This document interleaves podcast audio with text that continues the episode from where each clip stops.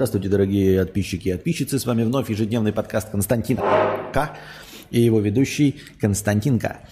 Эм, сразу же, без огня да в полыми, э, начнем с заглавной темы, э, которую я выделил из межстримового доната. Э, кадаврюшка с чаем 77 рублей с покрытием комиссии – Спасибо за покрытие комиссии. А, ну и да, естественно, учтены вчерашние семь э, с половиной э, тысяч хорошего настроения от Евгения. Если мне память не изменяет, спасибо большое ему, он сейчас присутствует. Здесь я что-то затянул, мы сегодня начали очень поздно. Ну ничего страшного. А, у нас разнообразная аудитория, которая приходит в разное время. Поэтому всегда можно кого-то порадовать. Подскажи, пожалуйста, как отличить слабость от доброты? Или э, они очень граничны? Или они тупо одновременны? Ахахах. Нет, они не одновременны, они даже близко не граничны. И мне кажется, что э, отличить их довольно просто. Доброта – это когда ты делаешь что-то хорошее для кого-то. А слабость – это просто слабость. И все. А, люди, которые воспринимают эм, э, доброту э, за слабость, это убогие, э, подлые, хуевые люди. И все. А, они не ошибаются. Они это делают злонамеренно и осознанно, просто так. Путают доброту со слабостью, потому что они помоечные черти а не потому, что доброту от слабости сложно отличить. Нет ничего сложного. Если ты делаешь э, что-то хорошее, да, или ну, просто приятное, даже не особенно полезное, то это доброта. А слабость это когда ты что-то э, не можешь сделать или не хочешь. Ну, вот лень это тоже как какое-то проявление слабости. То есть, вот если я хочу, э, например, посадить картошку и не сажу картошку, это лень и это проявление слабости. То есть э, я недостаточно целеустремлен, чтобы сажать картошку. А доброта – это когда ты делаешь что-то хорошее другому человеку, но иногда еще путают э, со слабостью просто не то что неуважение, а как это называется, слово-то правильно сказать. Блин, Вежливость, во, вежливость путают очень со слабостью иногда, но не доброту. Вежливость со слабостью путают, но тоже путают черти, естественно, да, когда ты человеку говоришь «здравствуйте», э, и обращаешься на «вы» к незнакомому человеку, э, он считает, что ты лох ебаный, из-за этого тебя можно попытаться наебать, у него, конечно, нихуя не получится. Вот. Э, это поганые черти, которые нужно гнать э, поганой метлой из дому и от себя, и из своего окружения. Вот. А в целом, как я уже сказал, доброту со слабостью не путают. Если человек э, поступает как-то э, на пользу другого человека, это однозначно читается. Это просто однозначно читается как доброта. И я утверждаю, что те, кто пытаются подменить и э, проехаться на людях добрых, э, это мудачье. И на самом деле доброта – это не слабость и даже не предполагает слабости.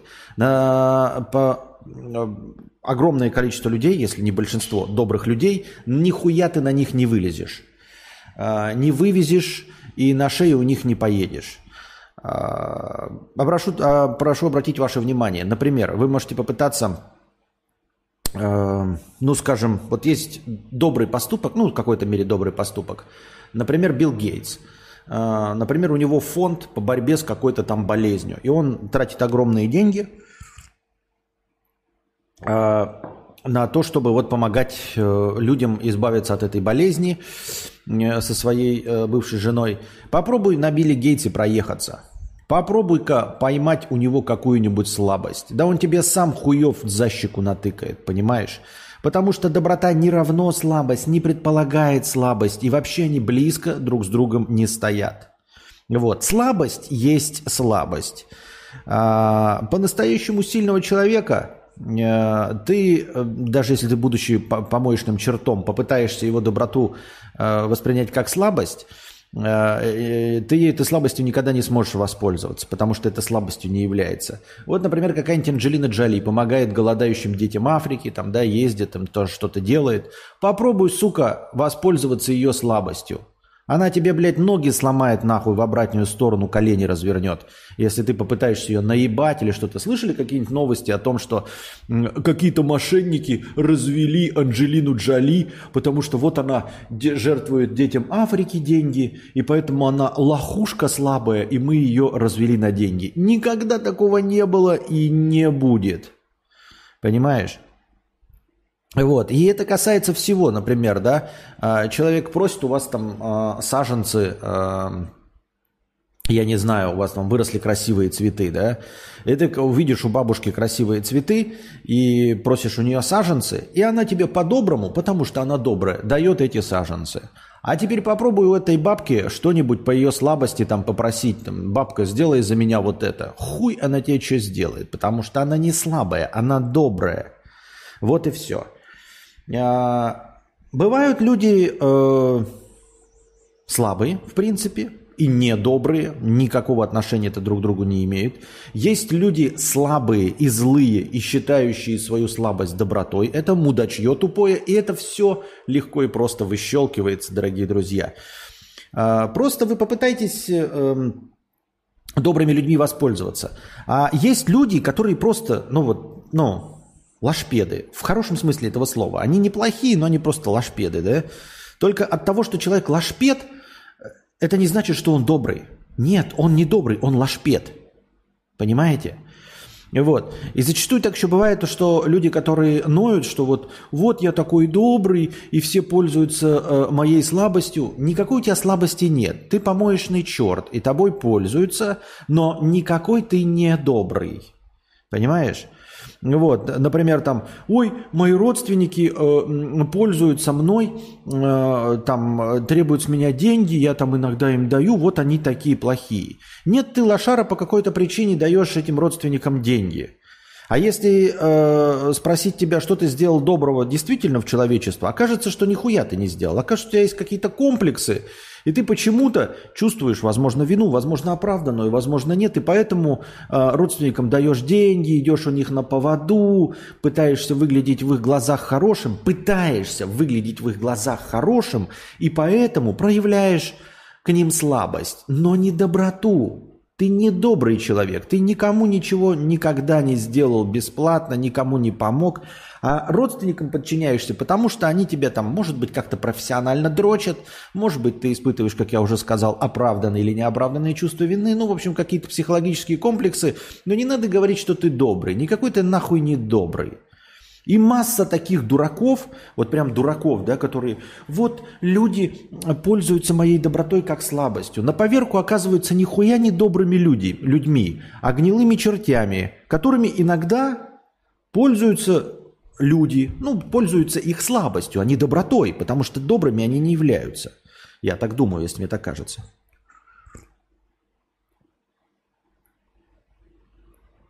не получится, если он не цыган. Так вот, цыгане меня развели не потому, что я добрый, а потому что я лоханулся. Я не добрый человек, понимаете? А мои проявления, если какие-то доброты, попробуй ты на мне выехать. Никогда ты на мне не выйдешь. Ты что, гонишь, что ли? На моей доброте? Серьезно? Я смеюсь вам в лицо. Вот. Поэтому я склонен э, все-таки подытожить тем, что слабостью э, называют доброту, э, не очень хорошие люди, и на самом деле они пытаются подменить, но никогда доброту слабостью не подменишь. Добрые люди сильны, и добротой как э, э, слабостью воспользоваться нельзя. Ебать, я одно по одному, да? Идем дальше. Так, идем дальше. Что у нас было? Какая-то у меня мысль была? Была? Да всплыла. Ну и ладно. А, вопросы в синем чате. Посмотрим, что у нас там вопросы в синем чате. Не в синем чате, а в синем разделе у нас вопросы. Смотришь интервью известных людей на метаметрика и эмпатия Манучи или смотришь только тех, кто из Либерды? Я из Либерды не смотрю, я никакие интервью не смотрю, потому что люди нахуй неинтересные вообще в целом. Какая разница, кто задает вопросы? Люди, в принципе, не очень интересные. А, на начальном этапе а, существования канала иностранного агента в Дудя я смотрел, а, потому что были иногда забавные гости, ну и вообще было в новинку. То есть ты такой, а, а что же скажет, расскажет мне какой-то, блядь, стендапер там, какой-то юморист. А потом постепенно ты, в принципе, э, все понял, что может сказать любой из звезд. И уже никто из пришедших не является каким-то э, интересным человеком. Поэтому я не смотрю никого. Вот. Не очень понятно, почему эмпатия Манучи, там какой-то сидит разукрашенный мужчина. Э, и, и почему, почему он противопоставляется Либерде, мне вообще непонятно. Интересно. Ну, как бы, ну и хуй с ним. Иску, я опять забыл, как читается правильно с пократием комиссии. Константинка и Чатик, здравствуйте и богатейте, спасибо. Регулярно смотрю твои стримы, но некоторые случайным образом пропускаю, поэтому два вопроса. Почему отказался от э, э, кадавра, даже сделал его запрещенным на твоих стримах словом? И расскажи, пожалуйста, куда делись твои супернаушники, дорогие, ж, дорогие желтые такие? Желтые дорогие наушники? У меня никогда не было желтых наушников. Ты меня с кем-то путаешь. Вот мои основные наушники, если ты их называешь желтыми, может быть они, вот они, вот. А я в наушниках-то смотрю только киностримы и играю, а поскольку разговорные, то мне, в общем, как-то не особенно это все надо. Усилочек тоже вот тут рядом стоит. А желтых у меня не было больших. А, от слова кадавр я избавляюсь, потому что а, оно имеет отрицательный смысл – и может быть, может быть, а может и нет, воспринимается алгоритмами тоже не как самый лучший. Я не говорю, что это мешает мне стать популярным, но тем не менее, э, тем не менее, э, можно избавиться от отрицательного слова. Это слово отрицательное, потому что оно переводится как труп, вот. И по-любому хоть где-то как-то считывается как труп. А, и оно не, ничего не стоит. Как по индексу цитируемости оно ничего не стоит. В интернете оно не имеет никакой силы, никто о нем не помнит, никто ни с чем никак с хорошим не ассоциирует слово «кадавр» и Константин Кадавр в том числе. А, но тем, вот, например, э, как я уже говорил, если ты пропустил, поэтому я тебе отвечаю еще раз. Послужили три таких косвенных э, напоминалки о том, что слово «кадавр» не очень. Во-первых, э, в интервью Ксении Собчак э, Юра Хованский упоминал меня и цитировал якобы мою мысль. Я уж не помню, наверное, моя мысль. Он сказал, кадавр сказал, и дальше процитировал. Это было полностью вырезано из интервью Ксении Собчак, в том числе и упоминание меня. После чего Юра Хованский на своем стриме рассказал, что это было вырезано, и сказал. Вырезана была фраза «Кадавр сказал», и опять процитировал эту фразу. И после этого я в ТикТоке увидел нарезку стрима э, Юры Хованского, где вырезано было имя Кадавр. То есть там была фраза целиковая. Кадавр сказал то-то, то-то, то-то. И тиктокер вырезал имя кадавр и оставил только «сказал то-то, то-то, то-то». То есть человек не поленился и вырезал именно слово «кадавр», чтобы вообще меня не упоминать. И меня это э, поразило до глубины души тем, что э, если бы он хотел просто выдать это за мысль Юры, то нужно было вырезать первые два слова «кадавр сказал». А дальше шла прямая речь, и можно было подумать, что это Юра вообще сказал. И это было бы логично, выдать за мысль Юры. Но нет, человек оставил именно кусок, что кто-то там сказал, но специально вырезал одно слово. То есть э, еще в монтаже есть такой принцип, что легко разделять и резать э, по словосочетаниям или вот по законченным мыслям.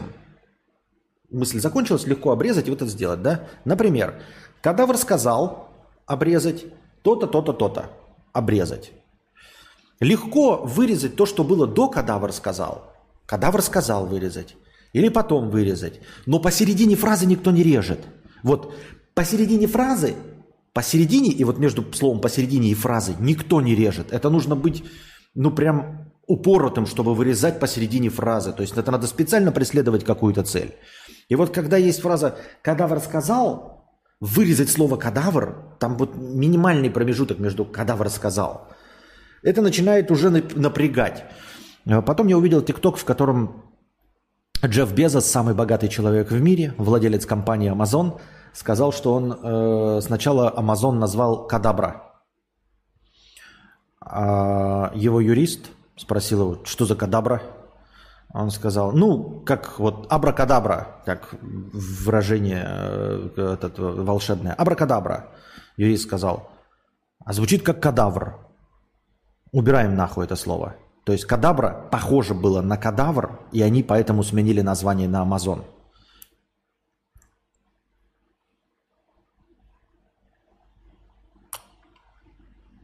В общем, в слове кадавра нет ничего хорошего.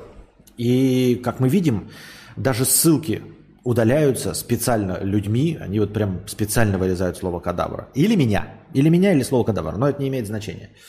В любом случае, а, я ничего не потеряю. А, вы скажете, ну вот я в кадавров в Ютубе пишу, поиск все равно тебя находит. Находит, но вполне возможно, что если, как я уже тоже говорил, я просто специально для тебя повторяю, если написать, например, читать, думать, то, возможно, если бы там не было в названии канала слова кадавр, то э, в поисковой выдаче повыше бы в, ну, появлялся результат. Он не исключается системой, но алгоритмы думают, мне показать каналы, вот есть с названием, ну, где есть слова читать, думать. Я покажу каналы приятного Ильдара, или доброй кисоньки, или Женька обзорщик, или Ванька подкастер, или Константин Труп. Из всех этих я их всех выдам. Но канал с названием, где есть слово труп, я, пожалуй, помещу на второй странице, десятым результатом а не в первой пятерке. Например.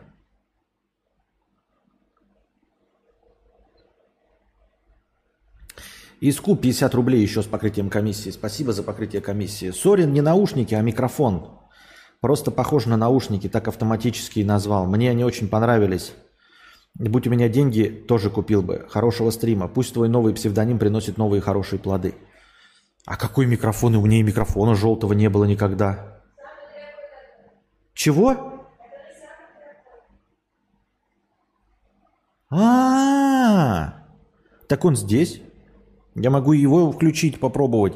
Я хотел его включить, попробовать. Может быть, с ним будет меньше эхо. Тоже хотел его попробовать. Можно его попробовать. Он вон там прям сидит распакованный. Я перед тем, как этот достать, я даже тот попробовал. Чисто кто-то написал, что даже с этим поменьше эхо. А, вон он. Но он там лежит распакованный. Я говорю, можно его Хуйнуть, суть, хуйнуть, хуйнуть, суть.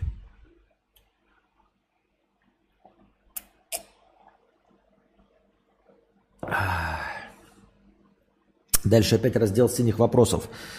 Смог бы никогда не жить в России, не возвращаться туда, если бы ты был финансово обеспечен?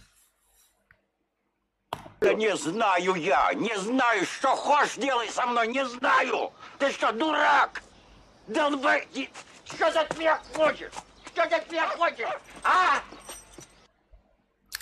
а? Я не знаю, ну, как тебе и вот вставку вставил. А, подъемные вопросы, я знаю твою точку зрения, Дима, да? А, можешь задавать своей мамке. Вот. А я не буду на них отвечать, не хочу. Потому что, блядь, я не просто не понимаю, на чем ты пытаешься меня поймать и нахуя. И чтобы что. Мог бы я, не мог бы, да в душе не ебу. И ты не знаешь даже, мог бы ты, блядь, или не мог бы прожить в какой-то стране или в России. Нихуя ты не знаешь. Просто нихуя не знаешь. А, это вопросы какие-то в никуда, блядь. А что бы ты сделал, если бы у тебя не было ноги?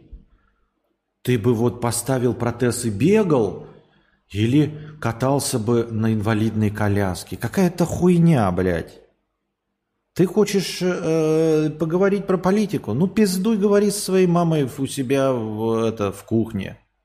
Э, мы с тобой не корешки. мне нахуй не нужно с тобой, во-первых, разговаривать, потому что мне неинтересна политика, а во-вторых, э, э, я даже с друзьями о политике не разговариваю. Нахуй мне это нужно? Вот. Ну, нет, в смысле, это даже не политика, это какой-то, блядь, э, вопрос какой-то, ну, ебанутый, серьезно. Смог бы никогда не жить в России, не возвращаться туда, если бы был финансово обеспечен. А если бы у меня было 400 миллиардов долларов, триллионов долларов, мог бы я построить космический корабль, базу на Марсе и там жить? Мог бы. Как это хуйня, блядь, вопрос вообще. А ты бы смог? И ты бы смог. Не понимаю, вообще какой-то дебилизм, блядь. Это, вот ты э, как э, сторонник советской власти э, дискредитируешь себя такими вопросами. Понимаешь?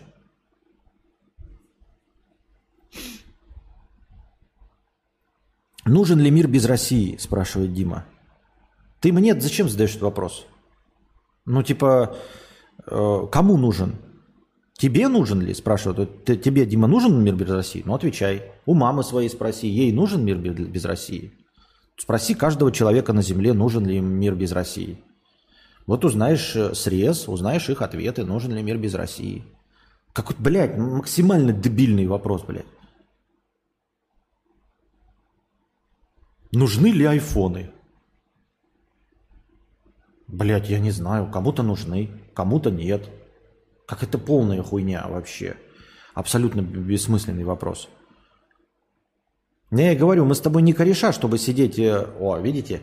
Подписка на Boosty добавила 150 хорошего настроения. Если вы становитесь спонсорами, спонсорами, спонсорами на Boosty в прямом эфире, то а, ваша сумма вашей подписки плюсуется в хорошее настроение прямо во время стрима. Вот. И все. Это я на что отвечал-то? Я уже забыл, на что отвечал.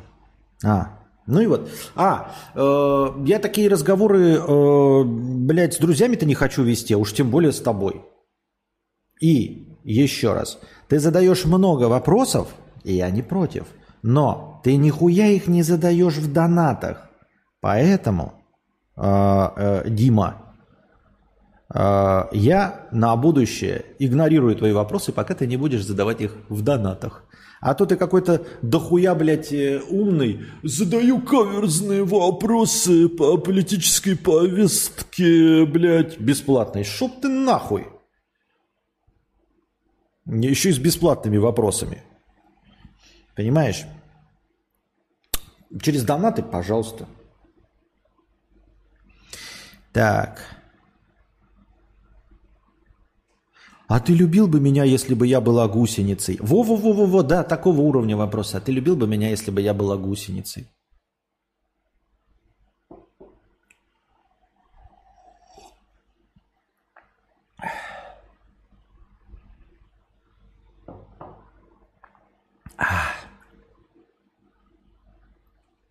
Помню, в школе одноклассник всех докапывал вопросами, а что было бы если, и приводил какие-то фантастические ситуации. Он всех бесил, и никто с ним общаться не хотел. Ну, нет, в принципе, да, можно, да, ну там один вопрос задать, но продолжать их задавать, я, я не понимаю, они ничего не меняют вообще. Ну, то есть, и не помогают никак ни в чем разобраться. Как-то, блядь, какая-то хуйня. Так. Пам-пам-парарам, пам-пам-пам. Константин, как самочувствие? Ну, нормально, наверное. Наверное, нормально. Все хотел спросить, въебал блинов? Масленица же. Не, не въебал блинов. Что-то не въебал. Да я вообще особенно блины не люблю. Вот. Не настолько люблю, чтобы э, сказать Анастасии, приготовь мне блины. Просто не настолько их люблю. Но и даже вот если бы в кафетерии мы где-нибудь встретили блины, взял бы я их? Не знаю, не уверен. Не уверен.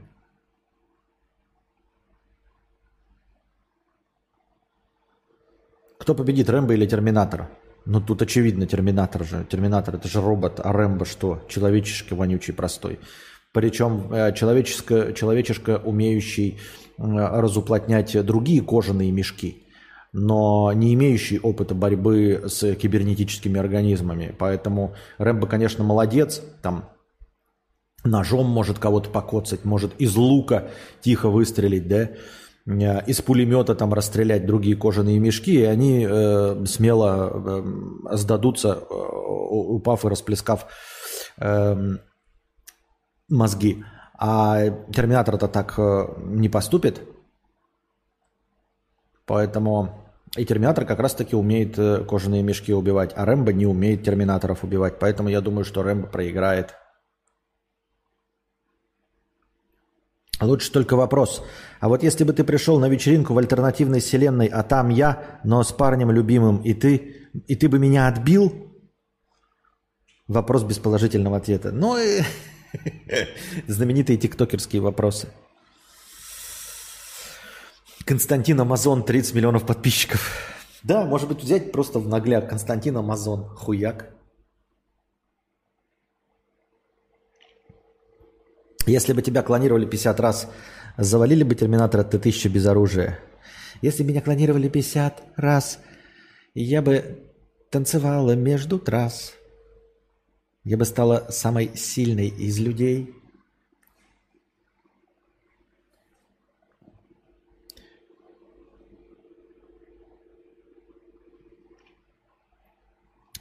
Пам-пам-парам, пам-пам-пам.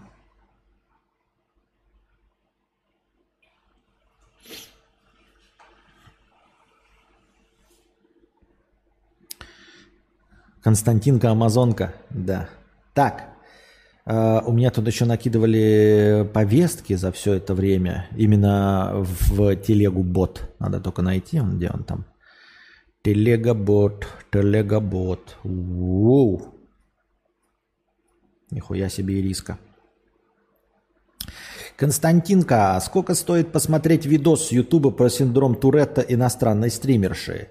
Э, нисколько я не буду смотреть эм, никакой видос на Ютубе, потому что это нарушение авторских прав, и мне въебут страйк, и все.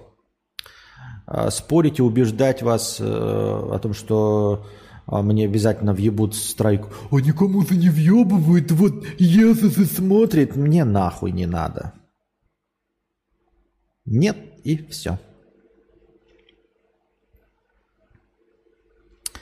Очередной приколдес про экономику. Э, два графика цены на нефть в разные годы. Штрихом линия показывает прогноз, как думали будет идти цена в разные годы. Насколько же в СРАТа даются прогнозы, что в 20-е. Так, нихуя непонятно, но сейчас это, но очень интересно. Ничего не понятно, но очень интересно. Сейчас мы этот график вместе с вами посмотрим и поймем, а, что же имелось в виду. Если мне платили каждый раз, каждый раз я думаю о тебе. Я бы бомжевалом между трассами стал самый длинный из людей.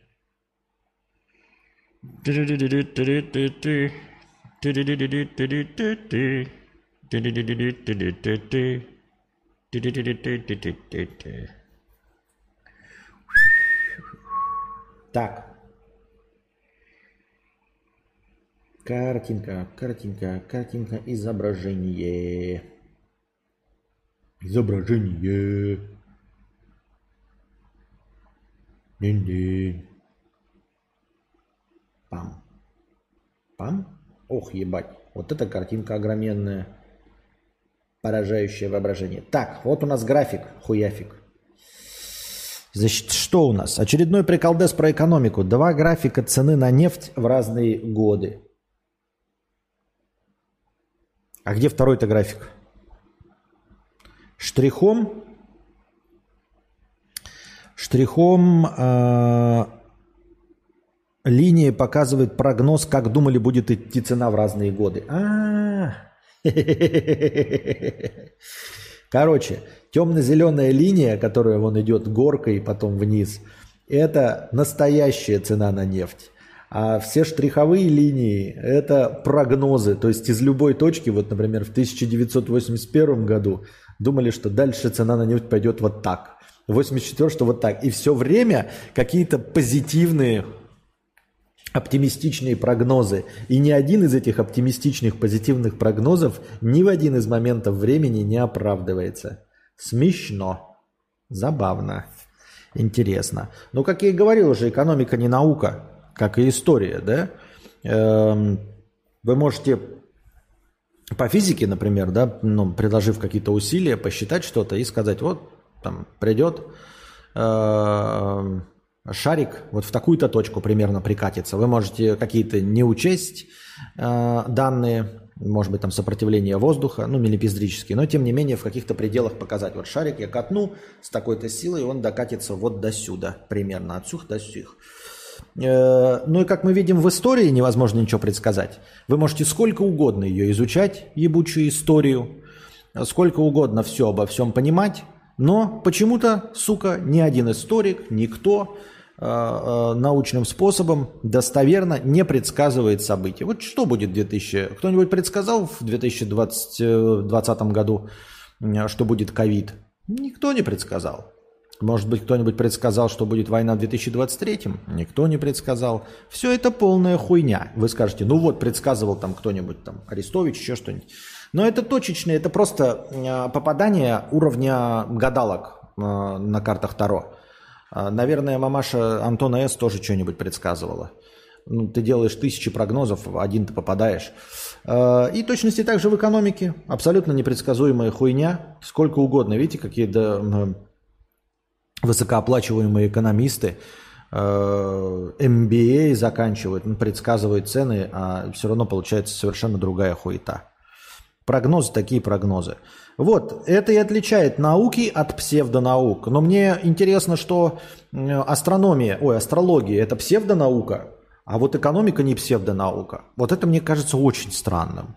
Потому что результат от предсказаний э, астрано, астрологии, все время путаю их, да, астрологии и предсказаний экономики, они же одинаковые.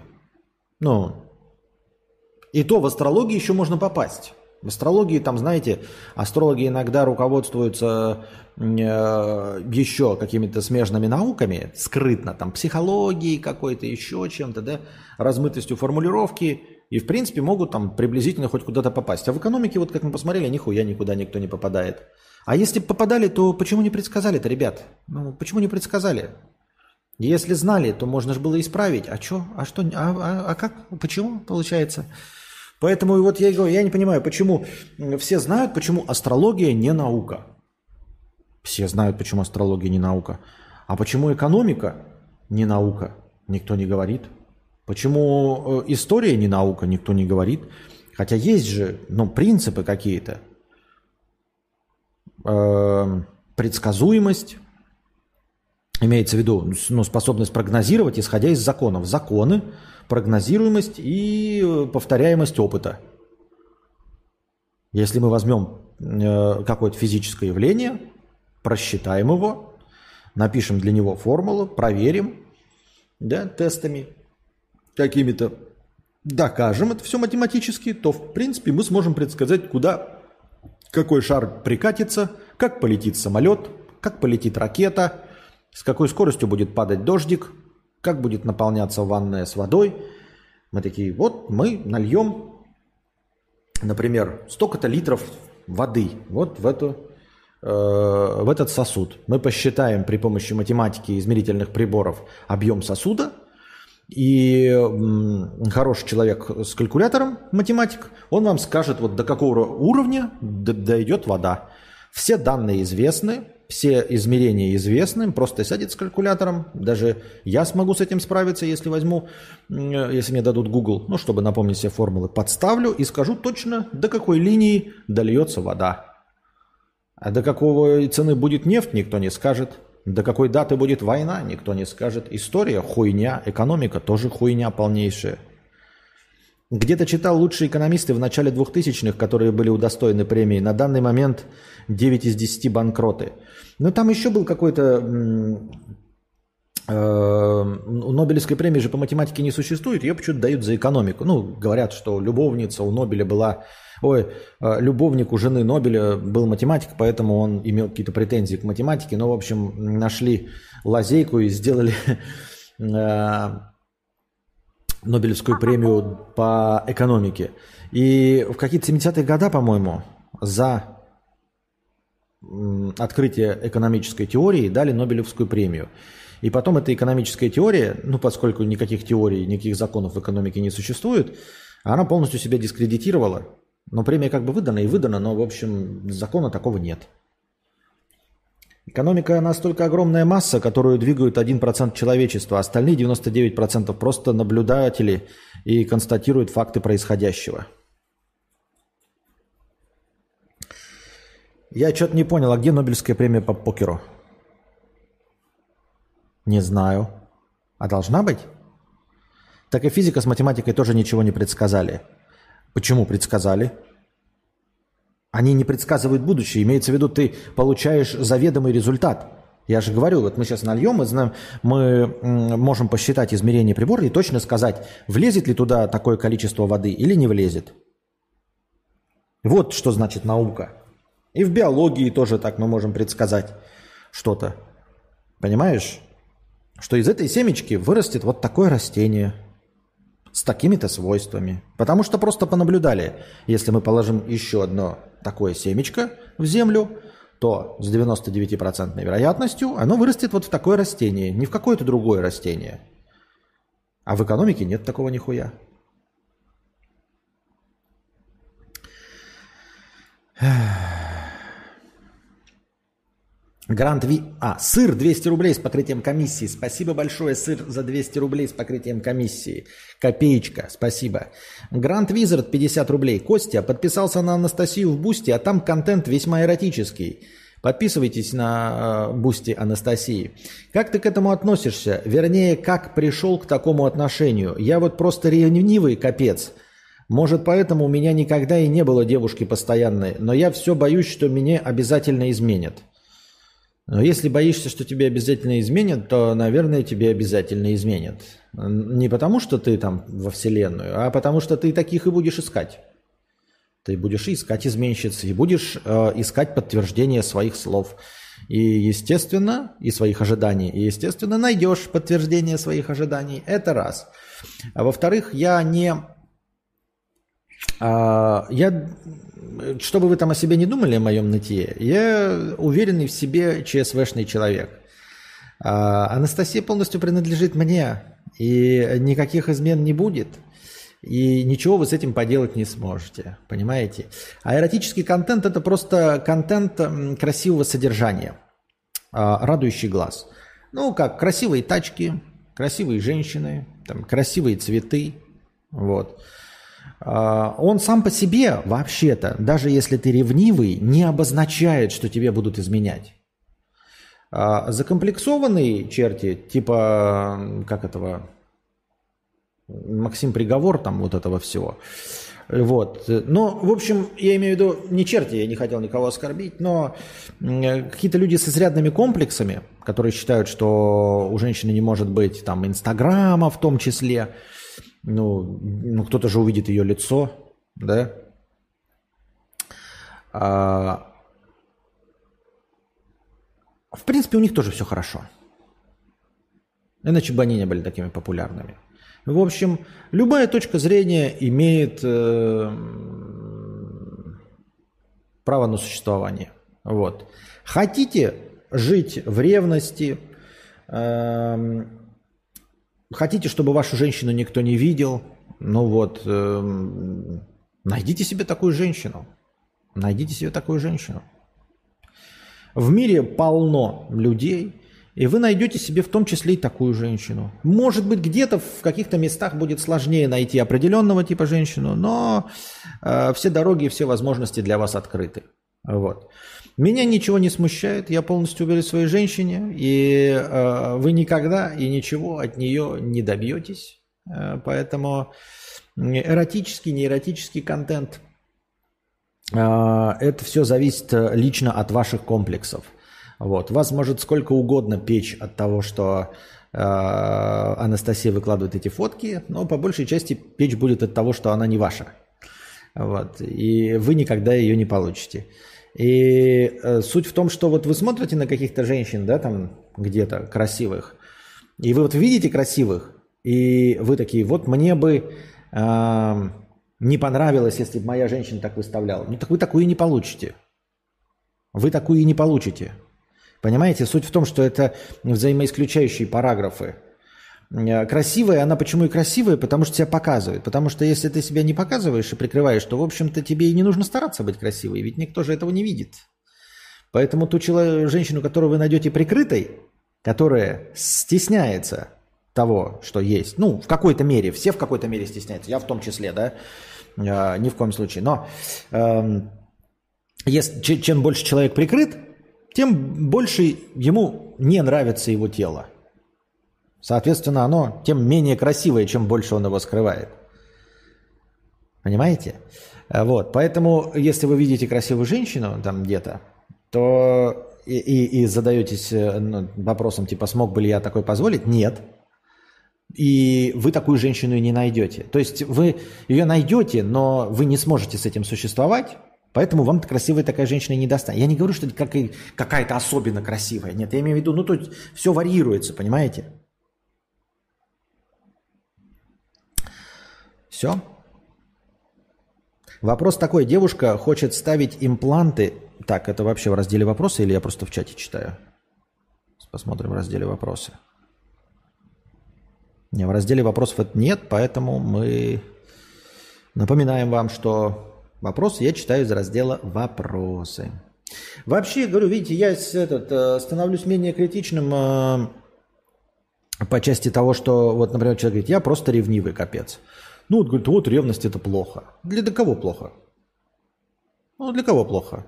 Вот Грант Визер говорит, что он ревнивый. Да похую. Ну, вот он ревнивый, мне поебать. И абсолютно всем женщинам вокруг поебать, что он ревнивый, потому что э, у них с ним ничего не будет. Ну, я имею в виду статистически. Даже не будет с тремя, с тремя миллиардами женщин ничего, правильно? Если кто-то и будет страдать от его ревности, возможно, а может быть и нет, это его будущая женщина. Или он сам страдает от ревности. А может он не страдает, а упивается ею. И будущая его женщина будет тоже от этого упиваться. Ну, если оба радостные, то нет. Это как, знаете, э, кто-то любит там плеточками похлестать друг друга, кто-то любит обмазываться говном. Хотел бы я, чтобы меня обмазали говном? Нет. Но считаю ли я, что обмазываться говном это ненормально? Нет. Почему? Если два человека нашли друг друга, то, то нет. Поэтому вот ты говоришь, я просто ревнивый капец. Ну, тогда ищи женщину, которой ты не будешь ревновать. Вот тут и получается. Ты либо, либо находишь того, кому не будут ревновать.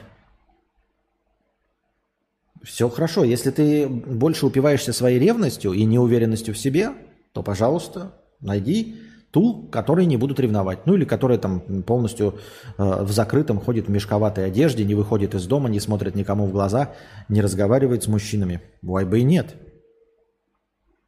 Why бы и нет. В этом тоже нет ничего плохого. Надо понять, страдаешь ты от этого или нет. Не страдаешь – нет. Вот вы алкоголик. Алкоголизм – это плохо? Плохо. Вы страдаете от алкоголизма?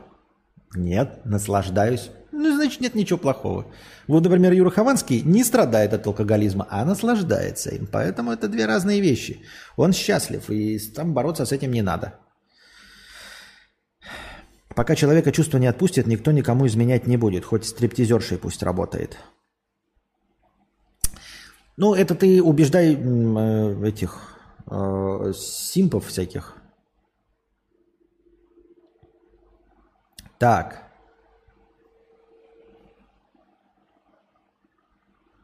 Пам-пам-парарам, пам-пам-пам. Пам-пам-парарам, пам-пам-пам. Так, вопросов в разделе вопросов нет. Мы переходим что там к повесткам дня.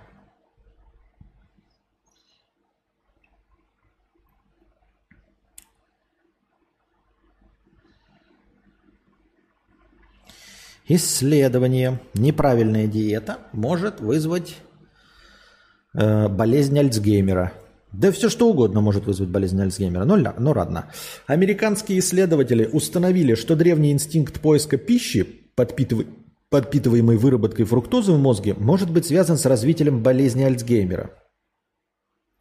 Заболевание, которое медленно разрушает память и сознание, характеризуется аномальным накоплением белков в мозгу. Вероятно, это является вредной эволюционной адаптацией. Наши предки использовали ее для дефицита еды, при дефиците еды. Что я не улавливаю. Основной принцип жизни – обеспечить достаточное количество пищи, воды и кислорода для выживания. Природа разработала умный способ защитить животных до того, как произойдет кризис – говорится в исследовании. Когда у древних людей возникла угроза голодной смерти, реакция выживания заставляла их искать пищу. Чтобы сделать этот процесс более эффективным, нужна сосредоточенность, быстрая оценка, импульсивность и рискованное поведение. Необходимые качества усиливались за счет блокировки всего, что мешает, например, недавних воспоминаний и внимания ко времени – Фруктоза, разновидность сахара, помогла расслабить отдельные мозговые центры, позволяя больше сосредоточиться на сборе пищи. Исследователи отметили, что фруктоза уменьшает приток крови к коре головного мозга, отвечающей за самоконтроль, а также гиппокампу и таламусу. Че за хуйня написано-то, я не понимаю, блядь. Что написано за хуйня, я не понимаю. Просто, блядь, набор каких-то слов. Какая диета? Что конкретно к чему приводит, блядь? Хуйня, хуйня. Хуйня. А? 惠娘，惠娘，惠娘，我是惠娘，我是惠娘。 Тугарин 250 рублей с покрытием комиссии. Спасибо большое за покрытие комиссии, Тугарин. Какая-то хуйня, блядь. Я читаю кучу абзацев текста просто бессодержательное. Что? Я так и не понял, что конкретно приводит к Альцгеймеру. Недостаток пищи, переизбыток пищи, достат, недостаток какой-то, переизбыток какой просто, блядь, набор хуйни, блядь. И это научный сайт. Они, блядь, даже не могли простую мысль описать. Бред какой-то. Амарант поделилась актуальной информацией о своем заработке. Стримерша Кейтлин Амарант Сирагуса рассказала, сколько денег ей приносят стримы на Twitch и блог на OnlyFans – мы, мы читали это уже, ну ладно. Э, актуальные цифры она назвала в беседе с контент-мейкером Джейком Лаки. По словам Сирагусы, эфиры на Twitch ежемесячно приносят ей около 100 тысяч долларов. При этом на OnlyFans девушка зарабатывает по полтора миллиона в месяц. На вопрос по тому, по, о том, почему она продолжает стримить, несмотря на то, что это приносит ей меньше денег, Амарант ответила, что рассматривает Twitch скорее как рекламную площадку – Сирагуса также раскрыла свои доходы от работы автозаправочных станций. По ее словам, этот бизнес приносит ей около 85 тысяч в год. Вообще мало. Ну, 85 тысяч я ебал, конечно. Ну, что мы можем сказать? Завидуем ей, конечно, но не от всего сердца. Поздравляем. Twitch 100 тысяч, OnlyFans полтора миллиона в месяц. Нихуя себе.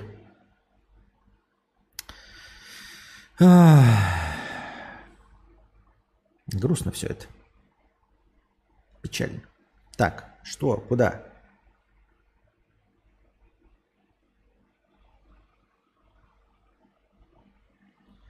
Так.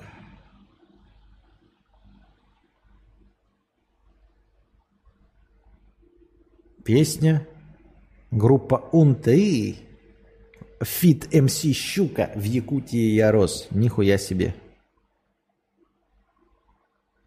Понятно, но мы сейчас слушать-то музыку не будем же, конечно же, правильно? Но потом, на днях или раньше, я посмотрю. Или нет.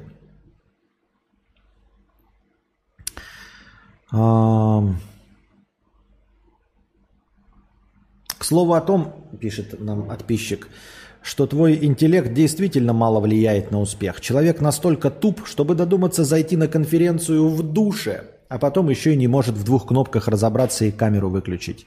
Зато богатый политик. В Румынии политик на удаленке присоединился к рабочей конференции прямо из душа. Альберто Иосиф Караян, стоя полуголым, не смог разобраться, как же выключить камеру, и поэтому просто повесил трубку. Позже социал-демократическая партия Румынии объявила о его отставке. И правильно, и правильно сделала. Это не ошибка. Вот, ну, типа, каждый может ошибиться. Это не ошибка, это дегенеративная тупость. И ты своим членством в нашей партии дискредитируешь вообще э, всех ее членов. Ну согласитесь. Ну ты же, блядь, ну ты же дегенерат, что ли, блядь. Ну просто конченый дегенерат. Тебя случайно поймали там в душе, надо ответить, потому что самолет президента, там, я не знаю, терпит крушение, и нужно срочно ответить. Нет. Запланированная конференция. И даже если не, запла- ну, не запланированная конференция, ты видишь, что звонят тебе из дома правительства. Ну какого хуя ты берешь трубку, блядь, в душе? Хорошо. Ты не думал, что включится камера. Например, но каким же надо быть мудаком и долбоебом, чтобы э, включить камеру тогда, когда ты не хотел. А во-вторых, ну нахуй ты тогда берешь трубку в душе, блядь. Ну выйди из душа. Ну не принимай ты душ в это время. Вот у тебя какая-то конференция такой. Ой, я не хочу, чтобы они меня видели. А, Я камеру включать не буду. Может быть, ты не камеру включать не будешь, а может быть, ты не будешь в это время в душе находиться, долбоеб. Ну серьезно, ну это же долбоеб. И я говорю, и это не ошибка, понимаете? Это долбоеб. И когда у вас есть какая-то партия, и вы ну, принимаете членов в эту партию, то есть проводится какой-то там э, опрос или что, и э, членство долбоебов таких, оно просто дискредитирует вашу партию. Я бы тоже такой подумал, ну нет, это конченый. Да, его надо отчислить не потому, что он совершил ошибку. Совершить ошибку – это попасть в аварию случайно, там, да, э, не будучи пьяным. Вот. А взять, ну, просто совершить какую-то, блядь, тупость, просто дегенеративную тупость. Ты просто не подходишь нашей партии, я считаю. Я считаю, это просто дурак. И дурака правильно, что отчислили нахуй. Ты вообще не должен был в душе находиться. Не то, что камера не должна была включиться. Ты не должен был в душе находиться. Что за проблема, блядь, потом его принять? До, после. Ты дурак.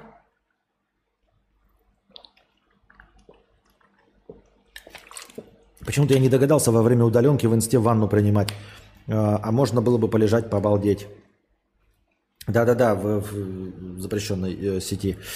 Э, ну, если ты, например, э, тебе собеседование назначили э, в сети, и ты в душе, вот, вот тебе собеседование, да, звонят, и ты в душе вот включаешь, э, голенький стоишь, моешься, мокрые волосы. Я думаю, что работодатель, любой HR, сразу же бросает трубку. Ну, типа, ты не сосредоточенный человек.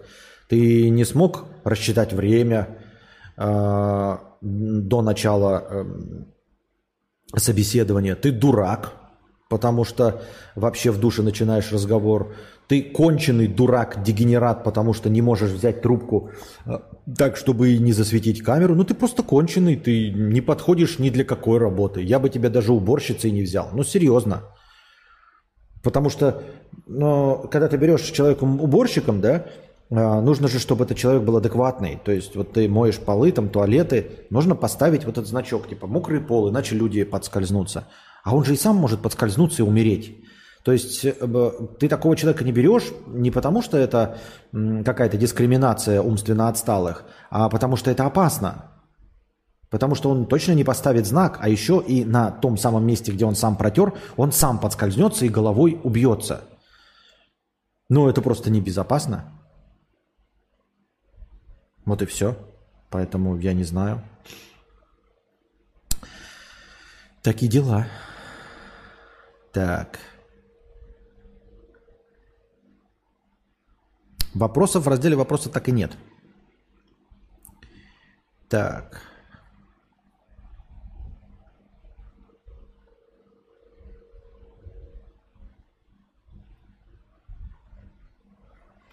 Идем дальше.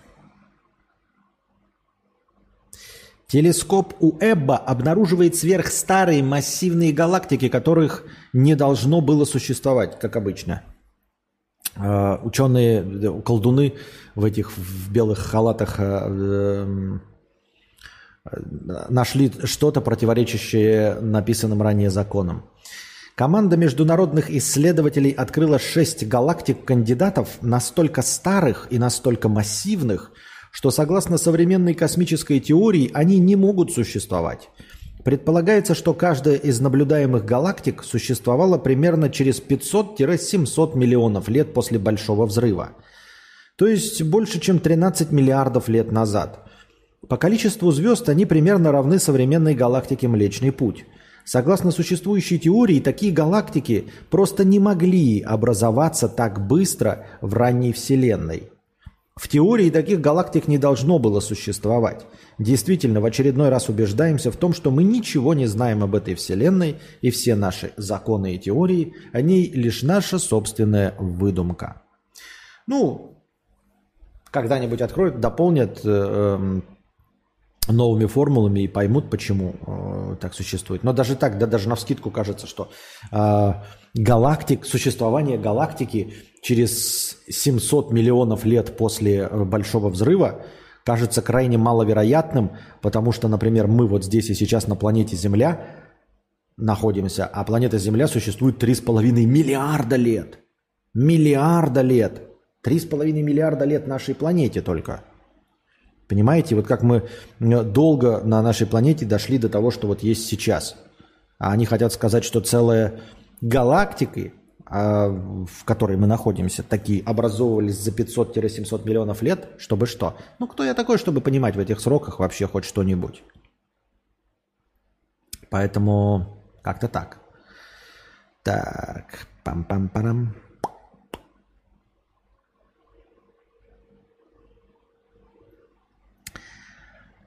Так. Статья о том, как мясная отрасль воздействует на экосистему Земли. Ну, посмотрим, что это за статья. Данная страница не найдена. Битая ссылка, товарищ дорогой. Видимо, нет такой больше статьи. Удалили ее по какой-то причине. Веганы вонючие. Или мясоеды. Ну, в общем, кто-то из них удалил. В зависимости от того, какую э, точку зрения они там продвигали.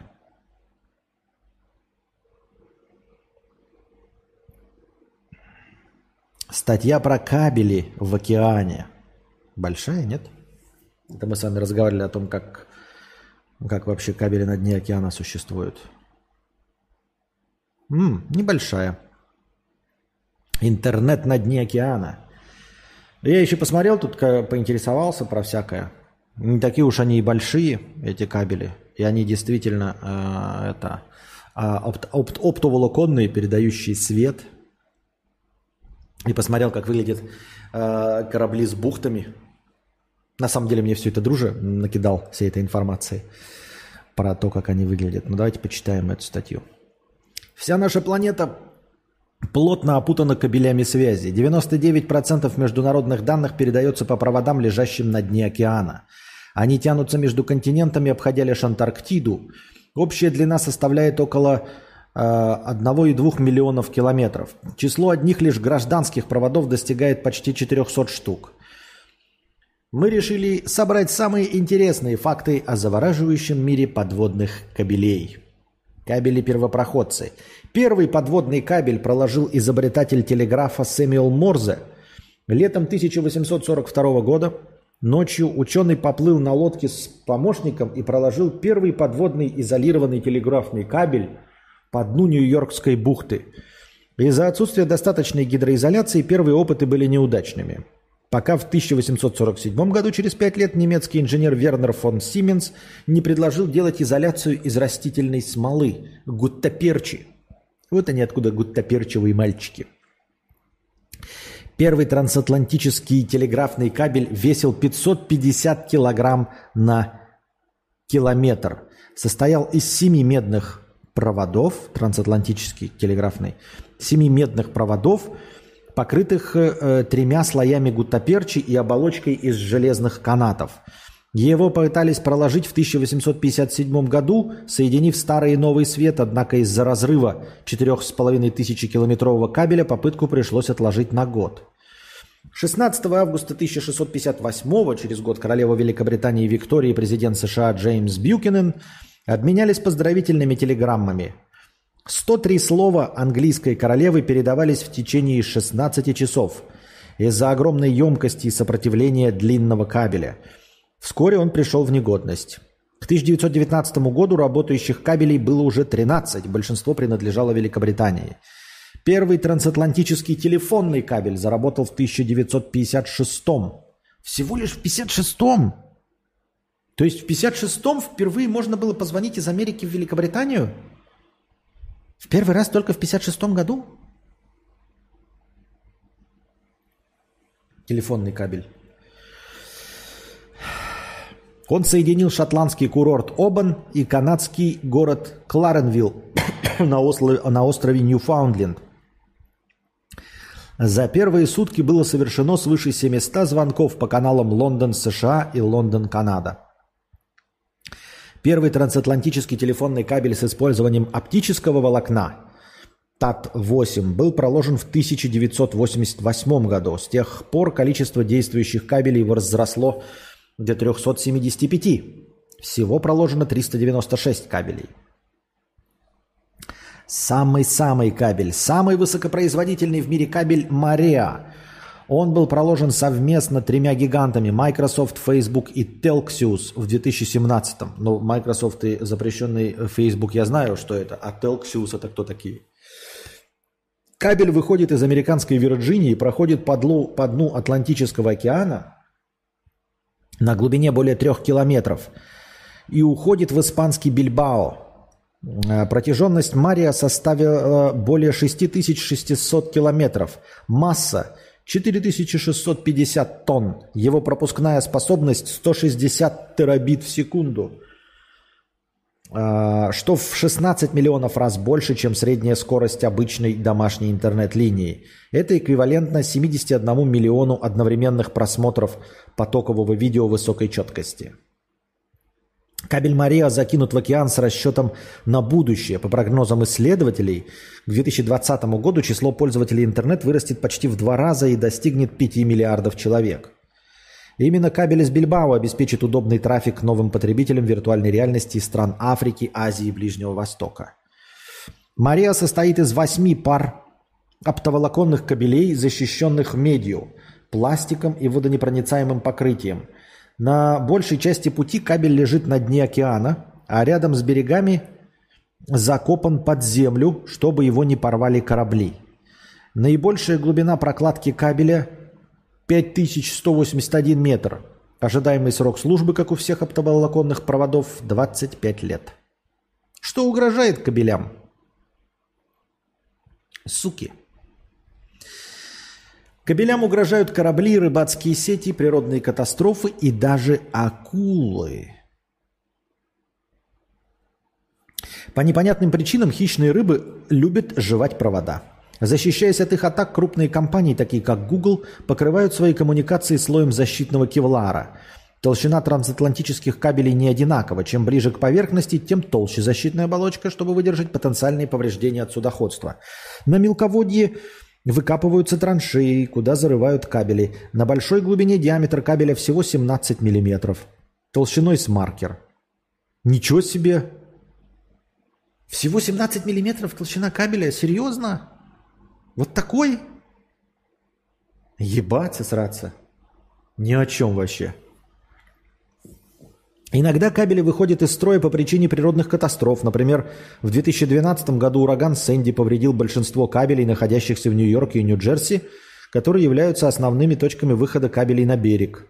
В итоге интернет-соединение между Северной Америкой и Европой отсутствовало в течение нескольких часов. Часов? Поди ты, тут уже месяц, блядь, не могут кабели составить. Кабели не так просто перерезать, но иногда это происходит. В 2013 году в Египте, недалеко от Александрии, было задержано несколько злоумышленников в аквалангах. Выяснилось, что они намеренно перерезали подводный кабель длиной 20 тысяч километров, соединяющих три континента. Скорость интернет-соединения в Египте упала на 60%. А зачем они это сделали, злоумышленники? Чтобы что? Кабель в помощь трейдерам. Почему так важно, чтобы кабель был высокоскоростным? Потому что скорость передачи информации в наш век эквивалентна богатству. С тех пор, как э, на фондовых биржах были введены автоматизированные системы торговли, а сделки стали совершать компьютеры, время для принятия решений уменьшилось до микросекунд. Это потребовало увеличения скорости связи на доли секунды. Американская компания Hibernia Atlantic инвестировала 300 миллионов долларов в прокладку нового кабеля Hibernia Express между Лондоном и Нью-Йорком. Благодаря его запуску в 2015 году задержка в операциях теперь составляет 58,95 миллисекунды. Быстрее, чем твой первый монитор. Быстрее отклика твоего первого монитора. А это ведь между Лондоном и Нью-Йорком, извините меня. Кабель – находка для шпиона. Когда еще не было современных оптоволоконных кабелей, прослушать информацию было элементарной задачей для шпионов. В разгар холодной войны в Охотском море американцы в течение 10 лет, с 71 по 81 год, прослушивали советскую подводную линию связи. Русские офицеры даже не пытались шифровать секретную информацию, так как им казалось, что в территориальных водах СССР достаточно датчиков и оборонных сенсоров, чтобы ни один враг близко не подошел. О том, что специальная подводная лодка «Халибут» добра, добралась до кабеля, установила на него гигантское прослушивающее устройство и регулярно собирала записи в течение долгих лет, стало известно благодаря сотруднику АНБ Рональду Пелтону в 80-м году, и прослушка была демонтирована. Сейчас, во времена толстых и защищенных оптоволоконных проводов, прослушка также возможна. Эдвард Сноуден рассказывал о том, как британские и американские спецслужбы прослушали более 200 кабелей в рамках кабелей в, в рамках обширных шпионского проекта. По данным The Guardian, британские разведывательные агентства GCHQ ежесуточно перехватывает данные в масштабах, эквивалентных 192 британским библиотекам. Конкуренция – с лидерством США в подводном мире кабелей не пытается поспорить, пытается поспорить Китай, а вернее конгломерат Huawei Technologies, который занимается созданием по всему миру инфраструктуры связи нового поколения 5G. На сегодняшний день в копилке Huawei Technologies почти 100 подводных кабелей по всему миру. В 2018-м китайская компания закончила модернизацию морского оптоволоконного кабеля длиной 11,5 тысяч километров из Португалии в ЮАР. И амбиции и возможности китайцев только растут. Многие страны после шпионского скандала заинтересованы в безопасности в безопасных информационных путях и не доверяют американским компаниям. Проект телегеографии отслеживает прокладку кабелей с 1999 года – и поддерживает постоянно обновляемую карту кабелей. Нихуя себе есть, оказывается, карта кабелей. Которая наглядно демонстрирует вмешательство человека в мир океанов. На сегодняшний день с волоконно-оптическими кабелями не могут тягаться ни вышки сотовой связи, ни спутники. Отправка сообщений в космос и обратно занимает слишком много времени. А сотовая связь часто выдает помехи, зато оптические волокна идеально передают информацию почти со скоростью света. Очень интересно, а почему это, например, в космос не так быстро хуячит э, это э, связь? Как ну, ничего же не мешает, даже воздух потом там исчезает посередине пути. Почему это? Почему это мешает? Так. Ну и что, а вот кабели. И что, они работают у нас кабели-то эти или нет? Что с ними? Ну-ка. Вот вьетнамские кабели. Как, в каком месте-то? Вот кабелей-то тут до хрена, если честно, ребят. Я вот сейчас смотрю на карту. Пять кабелей на туре идет. Блять, ну куда нажимается-то? Я не пойму. А, во. Ну, и что это за кабель, блядь? Хороший кабель, я на него нажал. Дальше-то что? Submarine Cable Map. Southern Asia Japan Cable, RFS 2024, 10,5 тысяч, China Mobile. Нихуя непонятно. Чего, блядь? Я хотел посмотреть, может, тут думал, есть это, инфа, типа актуальная про кабели. Чтобы посмотреть, они целые, там, как их ремонтируют или нет, но, судя по всему, ни шиша нет интересного.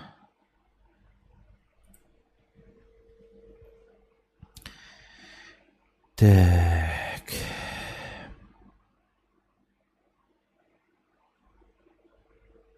Мне по мне было забавно, интересно. Так, а никого нет или что? У меня почему чат не работает?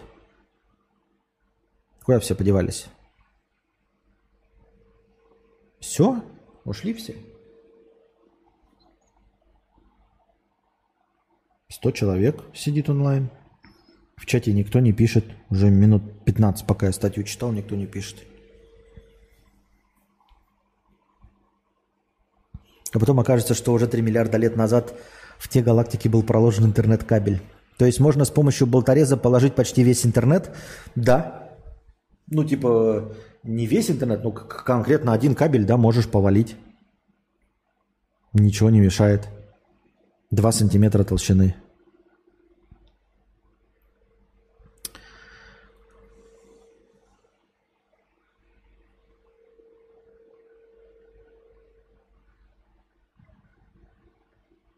Так.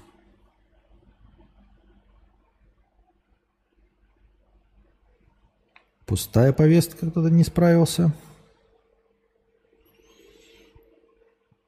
Статья «Ты инвестор, Гарри», по-моему, она большая. Я ее хотел прочитать, но сам не прочитал ни ша.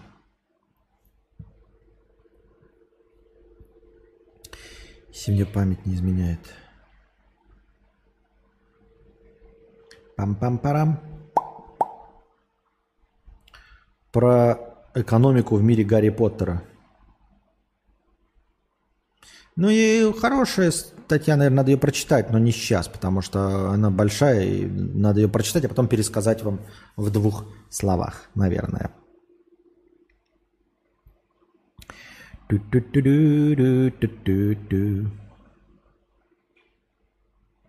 В Финляндии не существует. По-моему, это уже читали теорию заговора про то, что в Финляндии не существует. Факты из папки и факты из мамки. Когда-то давным-давно.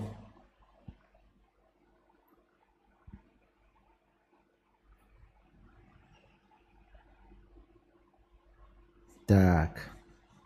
Правда, статья с Пикабу, но и хуй с ним. Что там за интересные вещи? Ладно, прочитаем. Теория заговора. Доброго времени суток, друзья. Значит, э, Копалась в компе и нашла папку. Добрый день, живем с парнем полгода, ему 27, мне 26. Отношения хорошие, он вежливый, не курит, не пьет, образование высшее. Сегодня я копалась у него в компе и нашла папку, э, который ушел за хлебом 25 лет назад. В этой папке Просто дофигища различной информации. Там про плоскую землю, про то, что Луна это проекция, там и про матрицу что-то, про каких-то рептилоидов, какие-то фото, формулы, вычисления, древние карты. Также куча информации, что была ядерная война в 18 веке. Я не понимаю, как это понимать. Так, что если Финляндии на самом деле не существует? Пам-пам-парам, пам-пам-пам. Так. Ой. Значит, секретная карта, дорогие друзья, несуществующей Финляндии. Как я понимаю.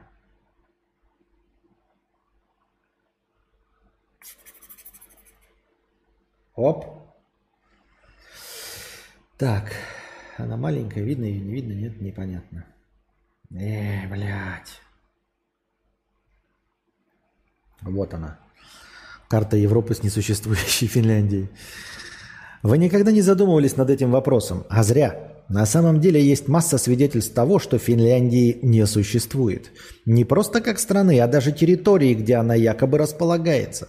В действительности между Россией и Швецией находится море. Финляндия была создана во время холодной войны между СССР и Западом.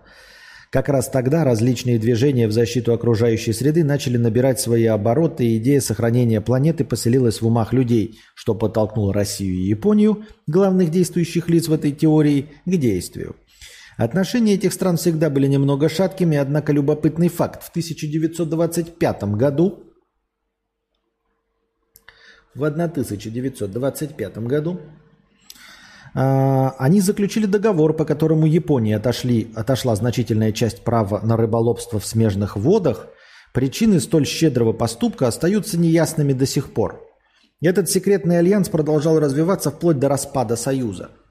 Блять, ну скучно. Ну серьезно, блядь, вот эта теория заговора.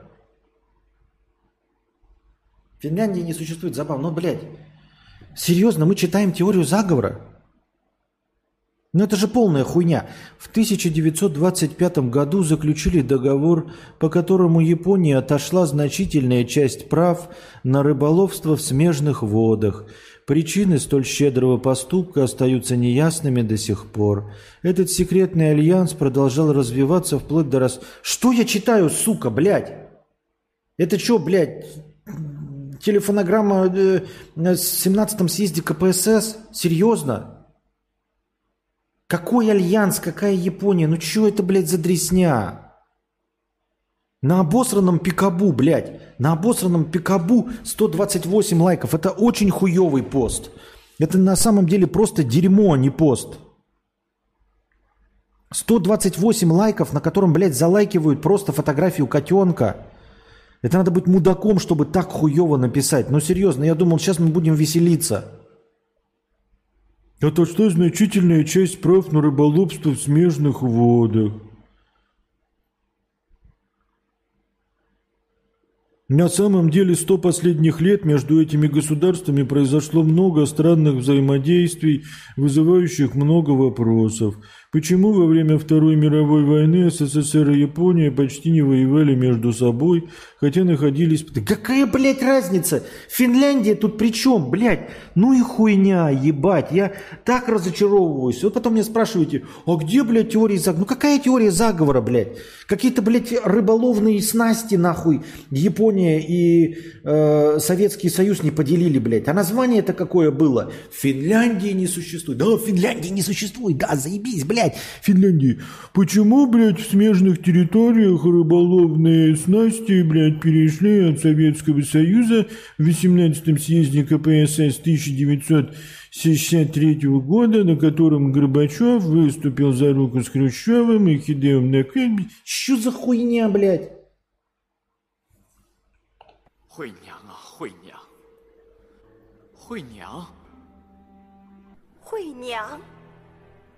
我是惠娘，我是惠娘。Просто дресня.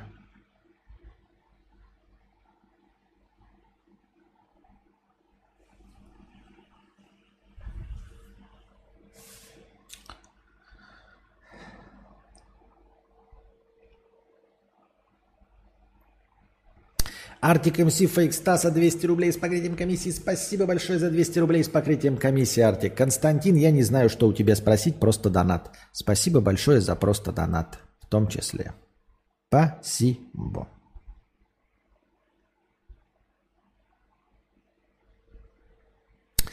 Исследование. Поведение хозяина, хозяина напрямую влияет на характер собаки. Вот это, блядь, исследование. Это вот этот научный сайт Knife, да? Смотрите, исследование поведения хозяина напрямую влияет на характер собаки. Вот это да! Нихуя себе! Исследование. А, британские ученые выяснили, что а, стена будет именно того цвета, который, э, которым вы ее покрасили. Понимаете? Исследование. Дождь идет именно в том месте и в то время, где сейчас капают капли с неба. Сука, это, блядь, просто гениально. Поведение хозяина напрямую влияет на характер собаки – да. И поведение э, родителя напрямую влияет на личность ребенка. Да. Включится или нет телевизор, зависит от того, включите вы его или нет. Э, да, так это и работает, блядь. Это же твоя собака. Собака будет зашуганной, если вы будете регулярно пинать ее в брюхо. Ваша собака будет худенькой, если вы будете держать ее в клетке и не кормить. А ваша собака будет ссаться и зашуганной, если вы будете на нее постоянно орать.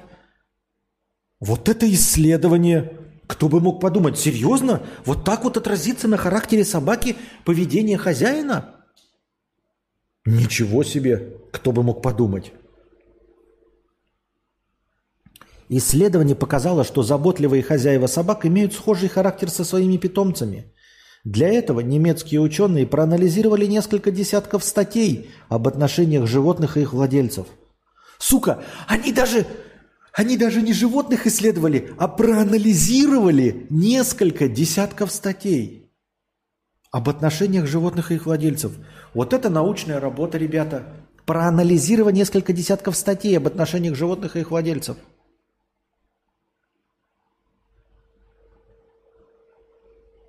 Ленивые мрази. Они даже не животных, они, они даже не собачников опрашивали. Было обнаружено. Было обнаружено где? В статьях в интернете?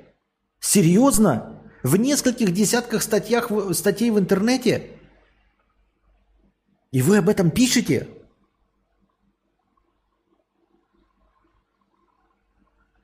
Было обнаружено, что искренняя забота о питомцах положительно сказывается на них – Ничего себе, кто бы мог подумать. Такие животные полны энергии, обладают высоким интеллектом, более открыты, послушны и восприимчивы к обучению. Однако недостаток любви к собаке также отражается на ее поведении и вызывает такие проблемы, как агрессия и тревога. Эти животные часто асоциальны, плохо поддаются дрессировке и имеют склонность к разрушению. В то же время оказалось, что слишком привязанные к своему питомцу владельцы тоже вредят животному – это чаще наблюдалось у людей э, в разводе или живущих без детей, что могло вызвать гуманистическую переориентацию на собаку. У сильно привязанных владельцев часто бывают собаки с проблемами, связанными с разлукой. Это может быть вызвано тем, что сами хозяева очень обеспокоены неминуемой разлукой, что в свою очередь вызывает негативные чувства у животных. Это называется гиперопека? И этот термин придуман примерно сто лет назад. И это ученые выяснили, прочитав несколько десятков статей.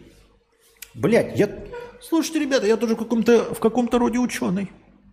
Я считаю, можно писать обо мне статьи. Исследования. Например, какое исследование?